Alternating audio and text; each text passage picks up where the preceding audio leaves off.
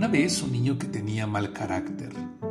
Un día su padre le dio una bolsa con clavos y le dijo que cada vez que perdiera la calma, clavaría un clavo en la cerca del patio de la casa. El primer día el niño clavó 37 clavos, al día siguiente menos y así el resto de los días. El pequeño se iba dando cuenta de que era más fácil controlar su genio y su mal carácter que tener que clavar los clavos en la cerca. Finalmente, llegó el día en que el niño no perdió la calma ni una sola vez y fue alegre a contárselo a su padre.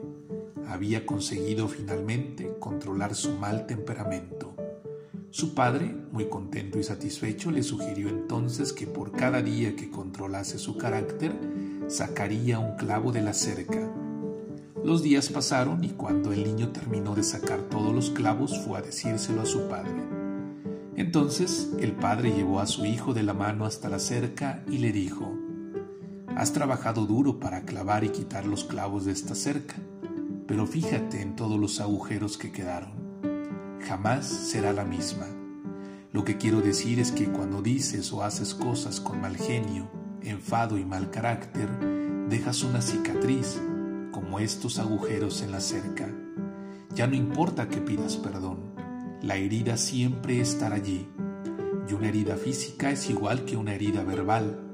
Los amigos, así como los padres y toda la familia, son verdaderas joyas a quienes hay que valorar.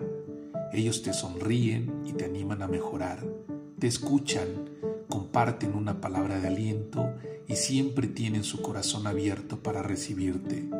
Las palabras de su padre, así como la experiencia vivida con los clavos, hicieron que el niño reflexionase sobre las consecuencias de su carácter. Y colorín colorado, este cuento se ha acabado.